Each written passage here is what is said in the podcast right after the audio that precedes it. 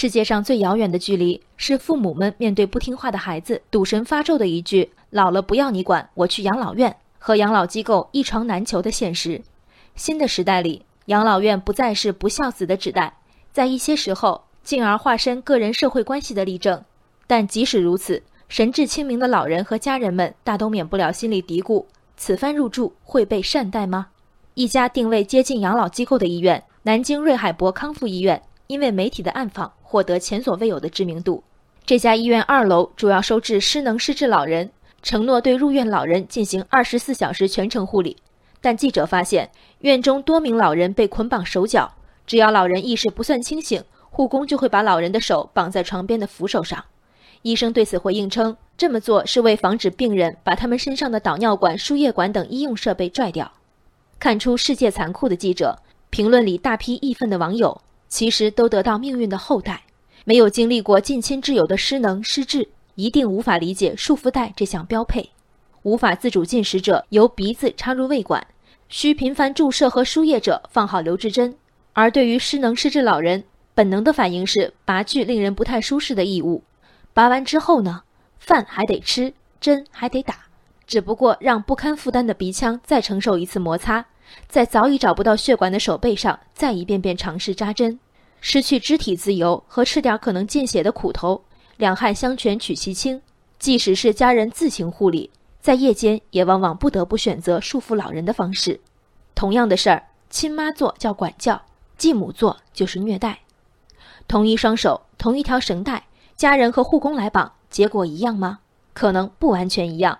在家有血缘和亲情作保。尽管结绳是为了安全，病人的舒适仍是护理者的重要考虑。对于护工呢，这份月薪四五千的工作，要求他们同时关注医院里的三名老人，完成吃饭、翻身、排泄等日常流程，以分身乏术。如何能实施紧迫盯人，确保各种针管的安全？符合逻辑的答案是显见的。南京瑞海博康复医院里，老人的哀嚎刺痛人心。在新闻仅有的描述中。我无法判断，这仅仅是老人对不能自由活动的不适的表达，还是护工们存在集体性的粗暴操作。如果是后者，谴责护工的职业道德和医院的捆绑之举能解决问题吗？对有拔管风险的老人，最好的选择当然是有人二十四小时不眠不休，温柔制止，人力成本恨不得高出五六倍。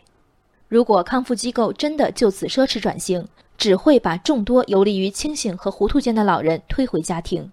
当然，到时候家人再给他们绑上双手，就不关网友的事儿了。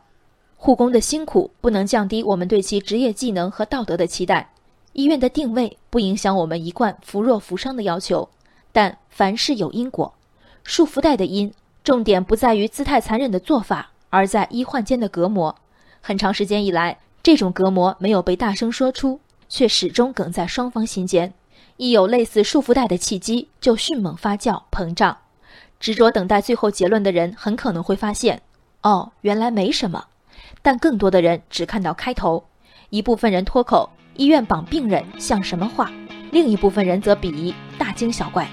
这以后，医生对不懂行的病人再多一丝警觉，病人呢，提防的种子上又被浇了一瓢水。人生海海，见微知著。